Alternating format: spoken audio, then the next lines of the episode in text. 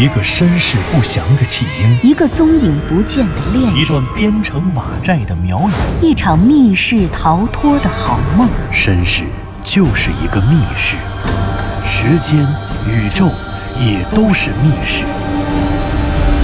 既然逃出去了，就别再回来，再回来。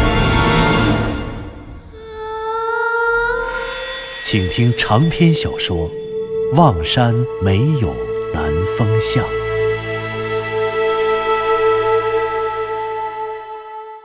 第三十一集。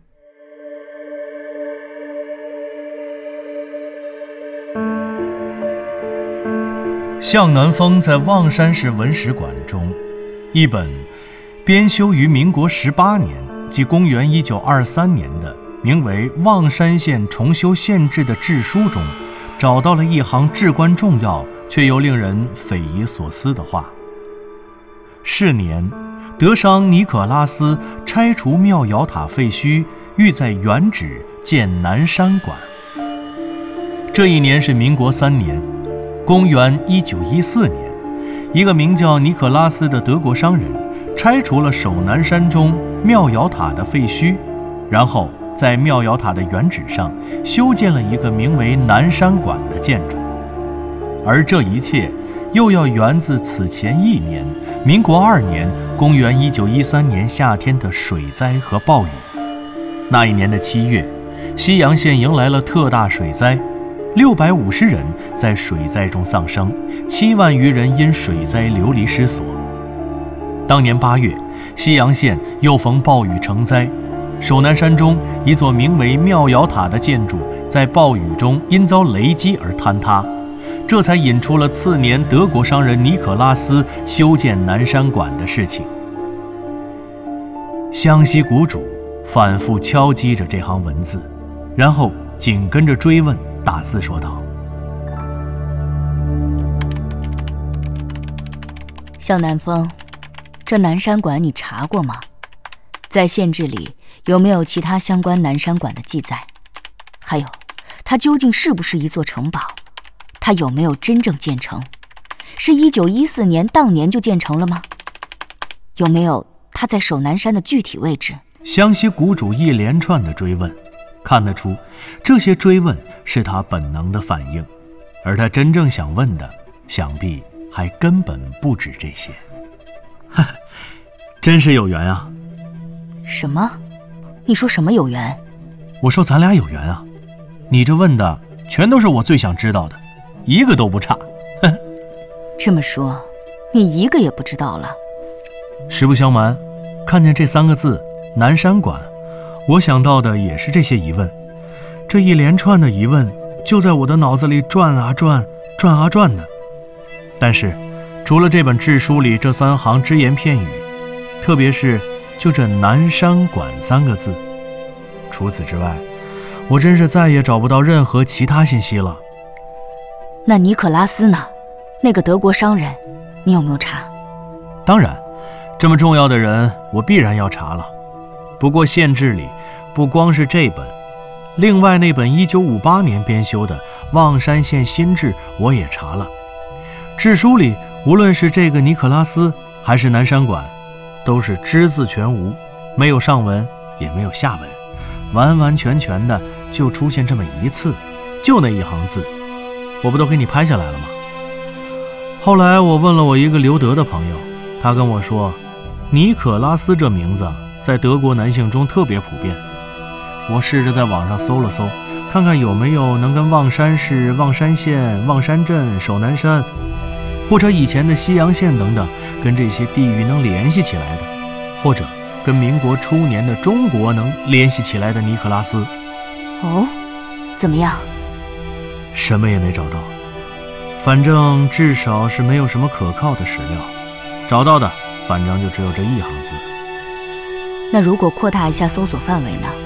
你有没有继续查一查？别光泡在图书馆或者是文献里，现在网上信息量更大。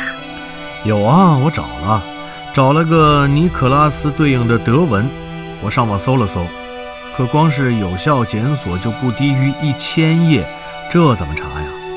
德国商人尼可拉斯，守南山中的未知建筑南山馆，向南风隐隐地感觉到，这两个信息仿佛就是一棵奇怪的大树，它生长在未知历史的土壤里。在志书中露出的那几行字，仿佛是他仅有的露出地面的一根树枝，而现在，他想通过这根树枝，牵出他深埋在未知历史中的隐秘树根，简直就像是想要抓住一棵树的一根树枝，然后用力拽，打算从土里拔出一棵大树。这不是白日做梦吗？显而易见，湘西谷主。也同样有些沮丧。哼，要是这样，那真是没法查了。他打完了这句话，还特意附带了一个沮丧的表情。向南风看到这个表情后，立马回复了一个笑脸过去。哎，不要沮丧啊！尼可拉斯和南山馆的线索虽然断了，不过你刚才不还说我心情大好吗？啊？难道说？你有了新的线索？当然了，你是不是晕船了？你这么重要的线索，你今天怎么没发现呢？晕了，晕了，还真让你说对了，我确实有点晕船。今天海上风浪比较大，这船啊，差点还停航了呢。行，你接着说吧，你说我看着。好，那我说了，我重新把现有的信息又筛了一遍，我发现。如果换一种思路，从两个方向把这些信息重新整理一遍，有一条非常牛的隐藏的线索。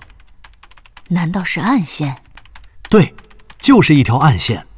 首先啊，我们从雍家村方向一直往守南山山腹里面找。雍家村贾姓宗族的老祖宗贾展南老先生，他给我讲的那个雍家坟由来的传说里头有一个细节。有一个人，我们一直都给他忽略了。一个人是谁？是个和尚，是一个云游四方的和尚。向南风打出这行字，发现湘西谷主没有立刻回复，于是继续打字说道：“你看，猛地一说，你也有点犯懵是吧？”贾展南当时说。他们贾姓宗族迁入雍家村，也就是雍家坟之前一百年，守南山发生了一件大事儿。世世代代居住在守南山中的雍家人，因为得罪了山里一个千年的女妖，女妖在雍家人饮水的水源地守南山里一个水潭施法，雍家人不知道，继续喝水潭里的水，所以得了瘟疫，很多人死了，剩下的族人逃亡。逃到了山脚雍家坟的地方时，人就都死了，被千年女妖给赶尽杀绝了。但是，这传说可没完啊！你还记不记得，后来来了一个云游四海的化缘和尚？这和尚倡议，十里八村的百姓捐款，把原来雍家人居住的地方，估计也就是那女妖出没的地方，修建了一座寺庙，这才把女妖给镇住了。这个传说最初是谁讲的呢？是谁跟老百姓说雍家人是因为得罪了千年女妖，然后女妖施法，才让雍家人得瘟疫死了的呢？也是那个和尚。对了，都是那个和尚说的。是，我想起来了。当时我们认为女妖这件事很不靠谱，妖怪太迷信了，这一看就是经过了民间文化加工的。我们当时极力想弄清楚事情的真相，想要知道真实的历史，所以还特意分析了千年女妖这个形象是怎么出来的。所以最终我是通过千年女妖，更准确地聚焦到了瘟疫，从而绕过了女妖。这雍家人肯定就是得瘟疫死的。古人迷信，不知道瘟疫是怎么来的，所以塑造了一个千年女妖的形象。瘟疫是真的，女妖是假的。那因为女妖是假的，所以我们也就没有深究讲女妖故事还化缘修庙的和尚。这下，也就把这位云游的和尚给放走了。对，轻易放走了和尚，把和尚和女妖的嫌疑都排除掉了，所以这问题也就来了。如果按照贾展南老先生讲的这个传说，早在雍家村的贾姓宗族逃荒迁入雍家村之前的一百年，或者至少是他们迁入之前，守南山里就必然得有这么一座庙。当然了，守南山里现在也有庙，古往今来有座庙那并不新鲜。但这座庙，它之所以存在，是为了镇住守南山里杀掉雍家人的那位千年女妖。这是一个镇妖的庙。哦，我知道了，我知道了，你是说塔？志书里的妙瑶塔？对，就是塔。你看啊，现在咱们再反过来瞧瞧，让历史逆向而行。我在民国初年的志书里找到了一个叫南山馆的建筑，咱们现在姑且不论它是否落成了，也不论它实际长什么样，反正我们就默认一点。默认南山馆就是我在梦境世界里看见的那个天坑古堡，因为毕竟我们论证过天坑古堡必然存在过，论证过天坑古堡必然会出现在史书里。那这天坑古堡又是西洋建筑，守南山的历史上唯一能和西洋建筑沾边的，就只有这个德国商人尼可拉斯盖的南山馆了。所以，我只能默认南山馆就是天坑古堡。对，没错，我也认同南山馆就是天坑古堡。好，既然这样，它的建造者，它的主人，当然是那个德国人尼可拉斯。这南山馆最后建没建成，我们查不到了。当然，我在梦境世界里看，它肯定是建成了。不过，别管它在历史上是否真建成了，起码有一点毋庸置疑，白纸黑字的记下来了。对。那就是南山馆建在了庙瑶塔上面，建在了庙瑶塔的废墟上。对，前一年因为雷击，守南山里的庙瑶塔坍塌了，这才有了后来的南山馆。这说明守南山中在出现南山馆之前，一九一三年八月雷击事件发生之前，一定有一座叫庙瑶塔的建筑。没错，庙瑶塔。听名字就知道，它肯定是一座塔。它不能是西洋建筑，只能是中国传统的古代建筑式样。而且我们都知道一点，在中国古代建筑里，塔是典型的佛教建筑，是宗教建筑，只会出现在寺院里面。这也就是说，塔是寺庙的一部分，只有有庙的地方才能有塔。而且，只要有塔的地方，它必然也得有庙。所以，一九一三年八月以前，首南山里一定有座塔，塔就是妙瑶塔。不过，既然县志里只说了妙瑶塔，没有说庙，我认为也不排除有这么一种可能，就是塔还存在，但庙早就破败没有了。一般来说，也只有这种原因，妙瑶塔遭遇雷击坍塌之后才会变成南山馆。否则，寺庙应该重新修塔呀，怎么会把地基留给了尼可拉斯来建南山馆呢？不过，别管怎么样，这确实是一个相当重大的突破。如果把这两个方向的信息拼贴一下，整个事件，你经历的整个事件的历史背景。已经挺清楚的了。你看，事情应该发生在雍家村的主人贾姓宗族的祖先逃荒迁入雍家村之前的一百年左右，或者一百年之内，也就是清康熙末年之前的百年左右。守南山中的雍家人因为惹恼了守南山中的一个千年女妖，所以被女妖在饮水里下毒，于是被灭了族。最终被集体葬在了现在雍家村的西南角，也就是雍家坟。贾家人后来为了避免晦气，把那雍家坟用高墙围起来了。雍家人死后，有个云游的和尚号召十里八村的百姓捐款，在守南山中修建了一座寺庙。这寺庙中有一座佛塔，专门用来镇住那个害死雍家人的千年女妖。佛塔的名字就叫妙瑶塔。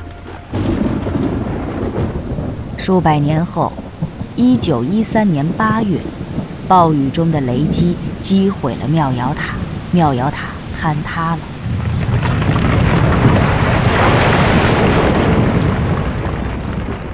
一年以后。一个叫尼可拉斯的德国商人，在庙瑶塔的塔基上建起了一座西洋建筑，它看起来像是一座古堡，名字就叫做南山馆。没错，而且通过这个历史背景的还原，我发现呢还不止于此。啊，还有什么？哼哼，我今天才知道，其实庙瑶塔这地方我应该很熟悉。熟悉？怎么讲？瞬间，对话框里的气氛骤然紧张起来。向南风甚至感受到湘西谷主此刻正置身的那片水域，南大西洋上波涛汹涌的海面上，风卷击着海浪拍碎的水汽，冲进轮船的走廊与客房。喂，向南风，怎么讲啊？湘西谷主有些急不可耐，因为。我去过妙瑶塔，嘿嘿，我进入过他黑暗的地宫。什么？你去过？